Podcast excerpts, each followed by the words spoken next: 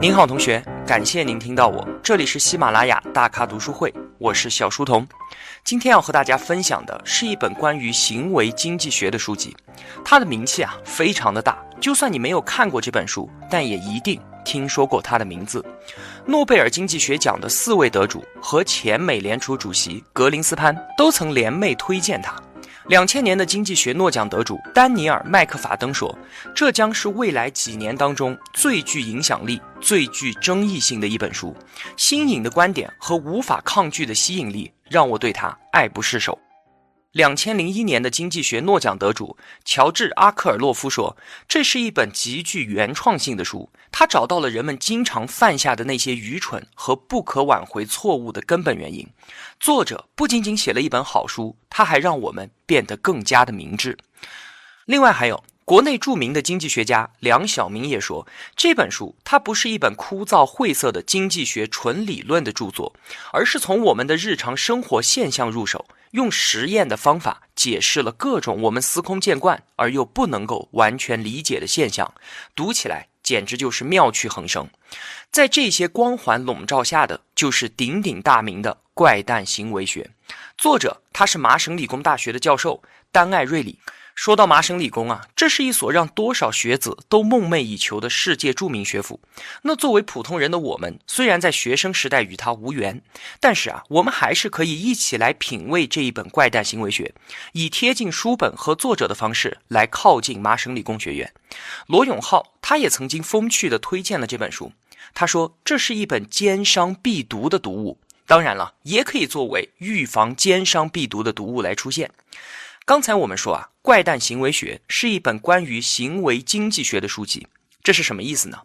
就是啊，传统经济学的基础是假定。人都是理性的经纪人，但是在现实的生活当中，每个人他却又是非理性的，或者说每个人都是具有非理性的一面。所以，无论是古典经济学还是凯恩斯主义经济学，都无法对日常生活中的某一些问题进行完美的解释。那本书的作者将心理学引入到了经济学的研究领域当中，用实验的方法彻底颠覆了传统经济学里面理性经纪人的观点，并且啊，他向我们证明，非理性才是我们人的本能，是主宰人类行为和决策背后的力量。而这个非理性本身，它又并不是杂乱无章的，是可以预测和把握的。我想这样和您解释行为经济学，您可能会觉得有一些晦涩。那么，在今天的节目开始之前，我们就先来一起看几个有趣的问题。等到解答完了这些问题之后，我们再回过头来理解行为经济学在学术上的概念以及与传统经济学的区别，就非常的清晰易懂了。那您先听一下问题，说啊。如果公司中员工的工资都被公开了，那会有什么样的后果？商人们是如何把一文不名的黑珍珠捧成了稀世珍宝的？罚款对杜绝迟到真的有效果吗？商家是如何治愈我们的拖延症，从我们的钱包里面持续的把钱给拿走的？为什么每一个妈妈都喜欢在朋友圈里面永无止境的晒娃？如何治疗我们的选择困难症？可口可乐是凭借什么战胜了百事？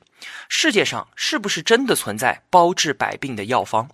那么，关于上述的这些问题，作者他通过剖析历史事实和展开大量的实验，回答了他们。这些实验都非常的有趣。比方说，其中有一个是说，在性兴奋的状态之下，我们还是自己吗？作者说啊，人类其实有两个自我。一个是非兴奋的，就是理性状态下的自己；还有一个呢是性兴奋状态下的。那在理性的状态下，预防、保护、节制和道德这些东西都满满在线。我们会考虑到各种各样的意外，会有很多的顾忌；而在性兴奋的状态之下，这些节制和道德类的东西就大批量的下线了。一个恶魔般的人就这样诞生了。作者在实验中得出了几个数据，用来支撑这个理论。他发现啊，男人在理性的状态之下，很少会对十二岁以下的女孩有兴趣，更少对六十岁以上的女人有兴趣。但是在性兴奋的状态之下呢，对同一个实验的参与者而言，对前者的意愿提高了一倍，对于后者呢，竟然提高了两倍还要多。这是不是很有意思？那么现在就让我们来回答刚才所提出的第一个问题，就是说，如果公司中员工的工资都被公开了，那会有什么样的后果呢？我们来假定一个场景，就在今年，您的年终奖发了三万块钱，你感到非常的开心，因为你原来以为最多只能拿到两万块，但是紧接着，当你知道同部门的其他同事拿到了五万块钱年终奖的时候，我相信啊，你的开心会在瞬间荡然无存，你脑海中的三个字绝对不是那很好，而是凭什么？这种心理和行为绝不仅仅是我们这样普通人才会有的。大家都知道啊，上市公司的高管年薪都是高的吓人的。当我们看到他们中的谁年薪超过千万数字的时候，其实已经不足为奇了。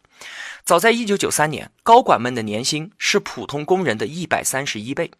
在那一年。美国证券会强制让上市公司披露高管们的年薪，他的想法本来是试图获得公众的监督和舆论的压力，来压制高管们的年薪。但是时隔多年之后，我们再来看一看这一政策的功绩，结果却发现，薪酬公开不仅没有丝毫能够压住他们的年薪，反而使得高管们开始互相的攀比，他们的薪酬开始如火箭般上升。现在啊，上市公司高管的年收入已经相当于普通员工的三百六十九倍了，已经变成了数据公开前的三倍之多。现在你知道为什么你所在的公司不会允许大家互相讨论各自的收入？因为我们喜欢比较和攀比的心理会导致一些公司不愿意看到的结果。这也就正如查理芒格所说的，使社会进步的根本并不是人的欲望，而是人们的攀比和嫉妒心理。所以啊，我们评估很多东西的好坏高低，并不源于绝对值，而往往源于相对值。比如我们上述所说的收入，就是这个道理。那为了更好的理解相对这个概念对我们所造成的影响，我们再假设一个场景：你现在准备买一支钢笔，走进了一家文具店，钢笔卖二十五块钱一支。这个时候有人告诉你说，离这家店十分钟路程的地方有另外一家店，里面同样的钢笔只卖十五块钱。那为了节约这十块钱，你会跑到另外一家店去买这支笔吗？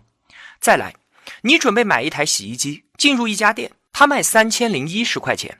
这个时候呢，离这家店十分钟路程的另外一家店只卖三千块，这次也是可以节约十块钱。那你又会作何选择呢？通过实验的数据，我们发现啊，面对钢笔节约十块钱，大部分人都会选择承受这十分钟的路程去买便宜的；而面对洗衣机的时候，大部分人则不会在意多花这么十块钱，然后选择在当下购买。那同样是为了节约十块钱，而同样多花了十分钟的时间，就因为标的物的价值不同，我们的行为选择也完全的不一样了。现在我们知道了公司不愿意公开工资数据的真相，事实上是相对论的真相，源于我们喜欢比较和攀比的心理。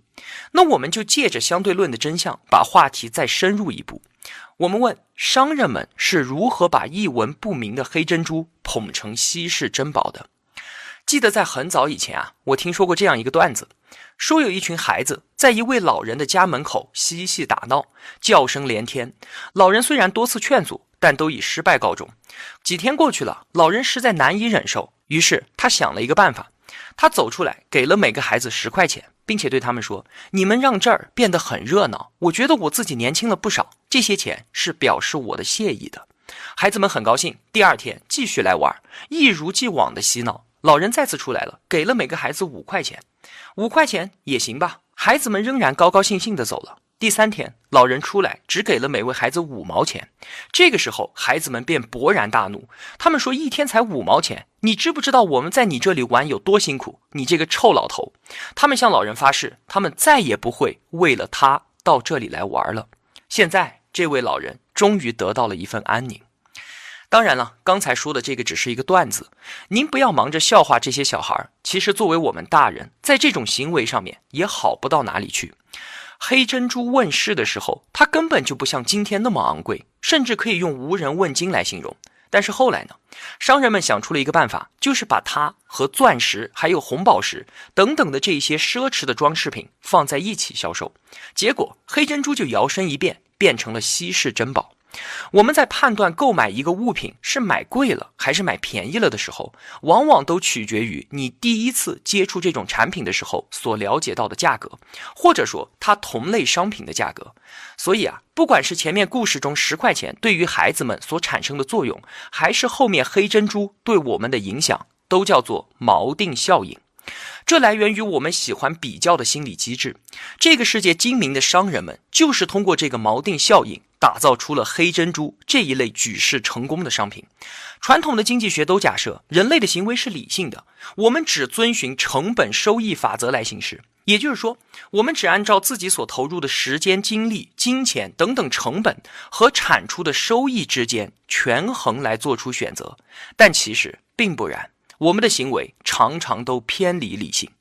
比方说，尽管现在我们对自己的收入感觉其实很满意，但是在知道了你的老同学比你的收入要高很多的时候，我们心里面还是会感觉到有一丝难过。还有像刚才所说的，面对钢笔，我们愿意多花十分钟来节约十块钱；可是面对另外一个标的物，也就是洗衣机的时候，我们的态度则全然不同。可是最终的结果不都是节约了这十块钱，不是吗？商人们就开始利用我们这种偏离理性的心理特征，在我们心中种下价格锚点，以此向我们兜售出价格更昂贵，甚至我们并不需要的商品。那么接下来的这个实际案例当中，幼儿园的管理者们，因为他们不了解非理性行为的特征，做出了一个无法挽回的失败决策，使自己陷入了困境。怎么回事呢？话说啊，每天幼儿园到了放学的时候，家长们都要来接小朋友回家。那只有等到所有的小朋友都被接走了，老师们才可以下班。但是啊，很多的时候，由于各种各样的原因，家长们总是会迟到，老师也没有办法，只有干巴巴的等着。这就给老师造成了额外的工作负担，但是与此同时呢，家长他们自己心里面也会感到内疚和不好意思，这种内疚也在促使他们尽量的准时来接孩子放学。不过啊，迟到的情况总是没法避免。有一家幼儿园呢，就为了彻底杜绝这一类的现象，实施了迟到罚款的措施。幼儿园这样做的初衷啊，并不是为了收罚款的那几块钱，而是希望通过这种惩罚性质的措施，避免家长们再迟到。但是结果却令人啼笑皆非。迟到的家长们觉得自己已经为迟到付出了经济上的代价，所以心理上的愧疚就消失掉了。最后，迟到的现象非但没有得到抑制，反而更加的频繁了。这还不算完，好戏还在后头呢。幼儿园看到这样的情况，就赶紧取消了罚款。家长们非但不用交钱了，原来的内疚感同样也没有回来。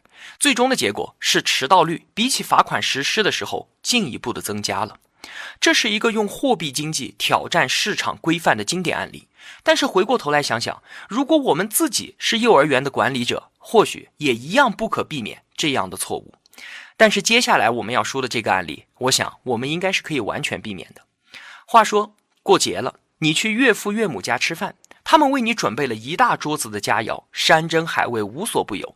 饱餐一顿之后，你喝了一口上好的葡萄酒，松了松此时已经勒得很紧的皮带，深情地注视着对面的岳母，掏出钱包说：“妈，对您为此付出的一切，我应该付您多少钱呢？七百块钱够吗？哦不，等等，我想我应该付一千块。”那么接下来的场景势必就是两个大写的“尴尬”二字，而且八成未来的节日你只有一个人独自在家，自己守着电视机去过了。我想应该也不会有同学不识趣到这个地步吧。这就是为什么生活中很多事情我们白干活还高兴，干活赚钱了反而不高兴了。这就不同于货币经济，在货币经济的世界里面根本不存在什么所谓的友情和爱情，这里的交换是黑白分明的。工资、价格、租金、利息以及成本和盈利，你可以和一个卖水果的老板讨价还价，争那三块五块的便宜，然后你和老板的关系依然可以保持的很好。你买到了称心如意的水果，他虽然少赚了几块钱，但始终他也是盈利的。但是啊，如果你向自己的女朋友提出要分摊你们约会时所花的钱，那么我敢肯定，几乎没有任何一种行为可以比这样的举动更快的葬送你们的罗曼史了。所以啊，不要用货币经济去解释和解决一切问题。在很多地方，货币的效用会非常之低，甚至就像我们刚才所说的这些案例产生的作用，它都是负的。那我们应该怎么更好的解决生活中的这些问题呢？比如去岳母家吃饭，你可以在进门的时候提一点礼品表示谢意；和朋友们一起聚餐吃饭，轮流做东，比 A A 制更能够增加你们的友谊。虽然金钱的效率比礼品更高，但是如果你是公司的老板，给员工们安排免费的度假，或者说送他额外的礼物，这要比给现金能够更大程度的收获员工们的忠诚。聊完这个货币经济与市场规范的话题，我们接着来看下一个问题。商家是如何治愈我们的拖延症，不断的把钱从我们的钱包中拿走的呢？有一句调侃的段子啊，是这么说的：说我在二零一七年新年之际许下了愿望，希望能够完成去年，就是二零一六年所定下的目标。而这个目标呢，本应该是二零一五年就应该完成的，因为我从二零一四年就已经将它规划成型了。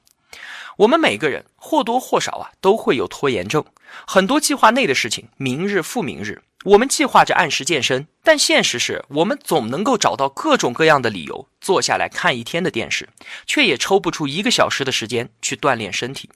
我们计划着节食减肥，但是总是想着吃完眼前的这一块巧克力蛋糕再说，毕竟不吃饱怎么会有力气去减肥呢？很多聪明的商家也深谙此道。巧妙地治愈了我们的这些拖延症。我们都知道，汽车的使用三分靠维修，七分靠保养，这样对汽车更好，驾车也更加的安全。但是如果没有了现在商家对你定期保养的强制要求，我们会去按照车辆的零件损耗进行定时的保养吗？答案是否定的。对于福特经销商来说，曾经有这样一个困扰。他希望车主能够回到店里面做汽车的维护，但是在以前，他们的维修点有百分之四十的空闲率，于是他们开始效仿本田汽车公司，设定了以半年、一年、五千公里、一万公里作为期限的用户车辆保养计划。经过三年，维修点排得满满当当。所以现在所有品牌汽车的 4S 店都沿用了这样的策略，很多商家就靠为消费者规划出了最后期限，保证了自己的正常营业。从中我们可以得到什么样的生活启示呢？就是解决我们拖延症最有效的手段之一，就是定出杀头时间。我们将一个大的任务拆分成若干个小份，然后每一份小任务都定出合适的最后期限。这个期限一旦定下，就不可改变。也就是我们日常生活中常说的那句话：自己选择的路，跪着也要把它走完。如果你能够本着这样的态度和方法去解决生活和事业中所面临的那些任务，相信你之前严重的拖延症能够大有改善。好了，这个话题我想不用多说了。我们下一个问题：为什么妈妈们总喜欢在朋友圈里面晒娃呢？因为啊，他们都觉得自己的宝宝是周围最可爱漂亮的宝宝，或者说至少会是其中之一。为什么会这样呢？作者进行了一场相关的实验，实验是这个样子的：实验对象都是球迷爱好者，他们对球赛的痴迷程度足以让他们为了买到门票而支起帐篷，几天几夜的排队。一部分人买到了门票，而另外一部分人则没有。平均愿意为球赛门票支付的最高金额是一百七十五块钱，而那些熬夜排队买票的人愿意接受的价格却是两千四百块钱，这两者之间可是相差了十四倍之多。我们每个人都敝帚自珍，对于自己拥有和付出过的事物会产生过高的评估和依恋。好好想一想，你是不是觉得自己的车要比别人的好开？我们的身体不大可能会有高胆固醇之类的问题，我们自己的婚姻生活也不会遭遇到离婚，等等等等等等，这一些美好的以为，这些啊都是我们对自己东西评估过高的一种偏见。当然，让我们彻底消除这种偏见是不太可能的，但是我们可以试着认真的去听取别人的忠告还有建议，来避免因为偏见而引起判断和决策上的失误。那说起判断和决策，在我们生活中更加纠结的，或许就是决策和选择本身了。因为我们每个人啊，都有一定程度的选择困难症。话说，有一头饿得发昏的驴，到处找东西吃。他发现了一个装满谷物的仓库，便非常开心的一头扎了进去。仓库里面竟然有两堆大小差不多的谷子。驴站在两堆谷子之间，不知道该去吃哪一堆。时间一个小时又一个小时的过去了，但是他还是拿不定主意。最后，因为无法下决定，这头驴竟然饿死了。当然了，这是一个编出来的故事，它极端的形象化了我们现代人的选择困境。现在，困扰我们的往往不是毫无选择，而是选择实在是太多了。作者虽然身为麻省理工大学的教授，但是也和我们很多人一样，他也面临着职业单位的变化选择。就有一天，斯坦福大学邀请他到斯坦福去教书，紧接着他花了几个星期的时间，将两个学校做了详细的比较，初步的结果发现，两个学校具有同等的吸引力。后来呢，他又咨询了身边很多人对于这两所学校的看法还有意见，并且还进行了实地考察，看了看学校的环境以及未来孩子会上的那些小学的情况等等等等。不久之后啊，作者的脑子逐渐被这些事无巨细的事情给占据了，严重影响到了他的工作本身。他的初衷本来是要找一个更加适合工作的地方，可以更有效地提高工作效率。但结果却是，他严重的将工作效率给降低了。不要笑话那只被饿死的驴，更不要笑话本末倒置的作者。我们很多人都是如此的，因为在吸引力大致相同的两种选择当中，做出取舍确实是非常的困难。我们都会倾向于给自己留足够多的后路，以备让自己可以全身而退。但这样做其实忽略了我们为了留后路而所付出的代价。我们只看到了眼前的东西，隐性的东西被我们给忽略掉了。以前啊，有阿里的员工问马云说：“事业和家庭应该如何兼顾呢？”这几乎是困扰所有中年人的一个命题。马云噼里啪啦的说了一大堆，赢得了底下的一片掌声。马云是这样说的：“他说我前年有一次跟员工沟通，非常的失败。”很多员工问我这个问题，说生活和家庭如何平衡？我一本正经的跟大家讲，生活和工作是可以平衡的。但是越讲越觉得不对劲。我现在跟大家道歉，因为我说了谎话，我自己都没有办法平衡，我是真的没有办法。后来我发现，真正的创业者是平衡不了他的，也不应该去平衡它。如果你选择了创业这条路，选择了希望往前走。你就没有办法想平衡的事情，你只能够把生活和工作融为一谈，然后在里面获得乐趣而已。所以，我告诉大家，创业是很艰苦的。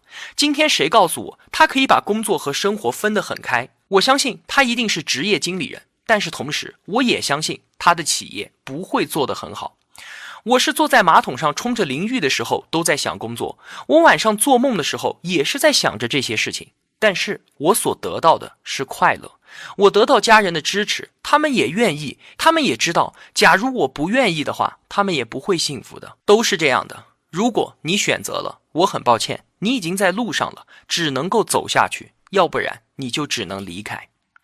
以前啊，有人对我说：“马云，你老板做的不够大，你公司做的不够大，公司做大了之后，你肯定会很轻松的。”但是现在公司越大，我越累。最后我明白，我想要的并不是我得到的，而我得到的并不一定是我想要的。但是你今天能够好好去欣赏你所得到的，这就是福分了。你可以为别人、为大家、为自己带来快乐。想清楚了，这就是你的命。而我自己呢，我已经想清楚了。为什么我要把马云的这一番话说给你听呢？因为面对选择的时候，最好的办法就是果断的关上那些该关上的门。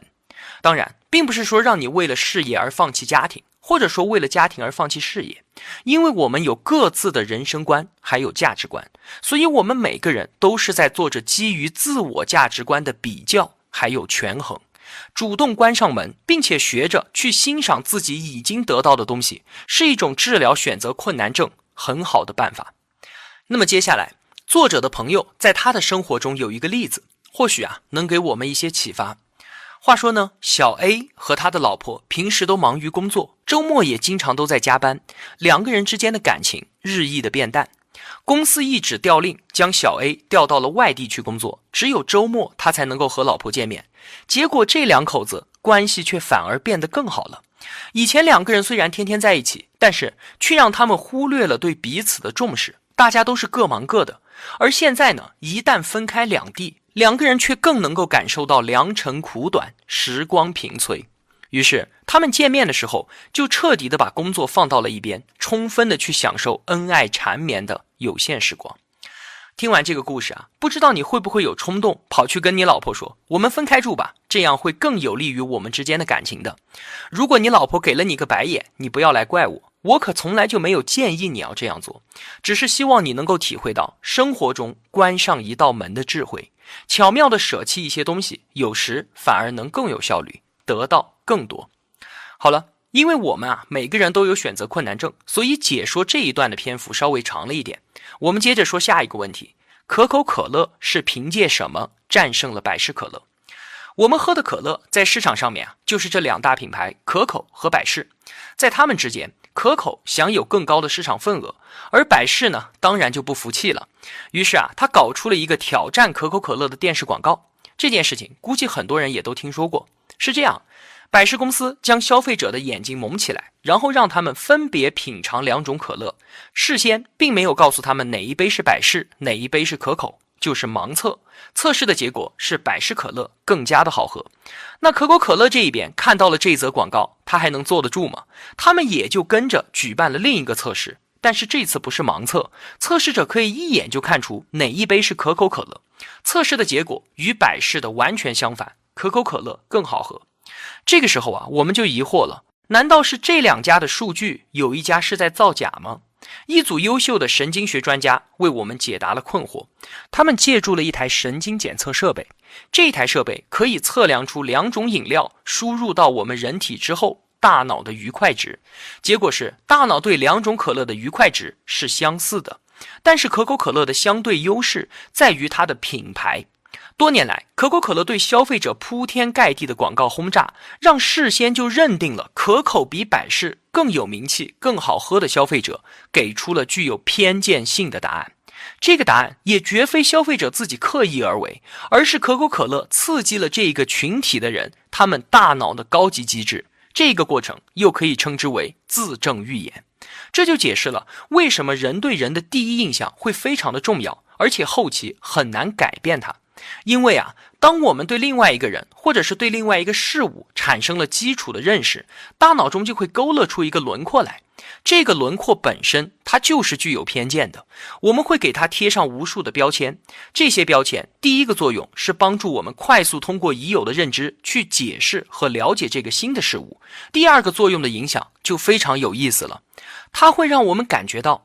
这个人或者是这个事物正在从你给他贴的标签方向上继续往前走。那么，听完上面的案例，不知道你是不是会有疑问？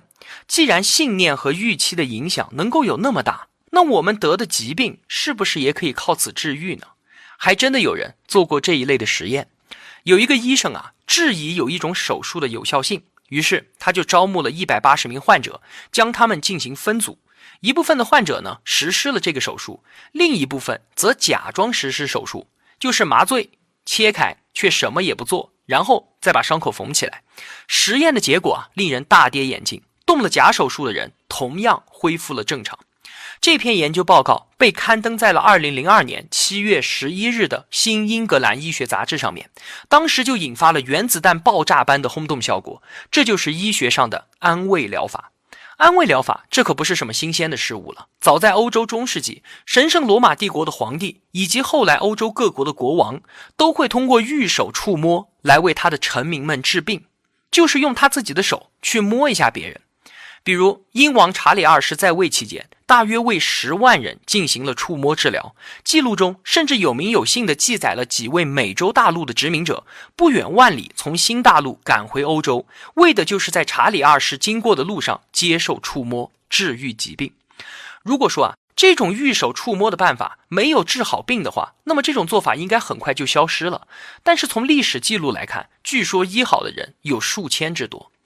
我们一想到玉手触摸这个例子，第一反应应该就是这仅仅是心理作用罢了。但是安慰疗法的力量却不是仅仅两个字可以说明的，它显示了我们大脑对于身体的神奇控制。至于说这个神奇控制是如何实现的，现在还不是很清楚。但是其中某些作用非常明显的对降低压力、改变荷尔蒙，还有调节免疫系统产生了影响。后来呀，也有类似的医学实验表明。同一种药物，价格高的疗效竟然是低价格药物疗效的一倍还多。对于同一种运动功能饮料，高价格的饮料也比低价格饮料的效果要更好。信念和价格不仅改变了人的主观体验，也在一定程度上影响到了人们的客观体验。好了，说到这里啊，我们来回顾一下今天节目的精华内容。第一个，在性兴奋的状态下，人类的理性开始坍塌，我们变成了一个自己都不认识的恶魔。第二，由于攀比的心理，要饭的不会嫉妒亿万富翁，但他们会嫉妒今天比他们多要十块钱的同行。商人们利用我们喜欢比较的心理，开发出了黑珍珠这样的高价商品。第三，金钱是可以解决非常多的问题，但是在某些场景之下，货币的效用它是很低的。了解非货币经济和社会规范，能够让你在生活中处理问题，达到事半功倍的效果。第四，定出杀头时间是解决我们拖延症的一剂良药。第五，我们总是对自己所拥有和付出过的事物评价过高，从而引起偏见。第六，主动去关上一扇门是治疗选择困难症很好的一个方法。第七，可口可乐靠铺天盖地的广告在消费者脑中种下了信念，这种信念为可口可乐赢得了市场。信念对于我们不仅仅可以产生心理作用，它在一定程度上也可以影响到我们的客观体验。到今天啊，行为经济学已经发展成了一门独立的学科，它不仅向我们展示了人都是非理性的，证明市场理性这一理念的错误，更为我们了解和洞悉自身提供了理论支持，让我们看到啊，有了适当的机会，很多平日里诚实的人，他们也会作弊，比方说。我们不会拿公司或者单位里五块钱的现金，但这并不意味着我们不会多拿公家的一本笔记本或者几支圆珠笔。通过这一本怪诞行为学，开启了我们对行为经济学领域的认知。在对人类本性有了新的认识之后，我们将能够真正探索如何改变自己的行为。好了。谢谢您听完我为您分享的内容，我是小书童，我在喜马拉雅上也有自己的自频道，在那里我会免费为您分享更多的书籍解读。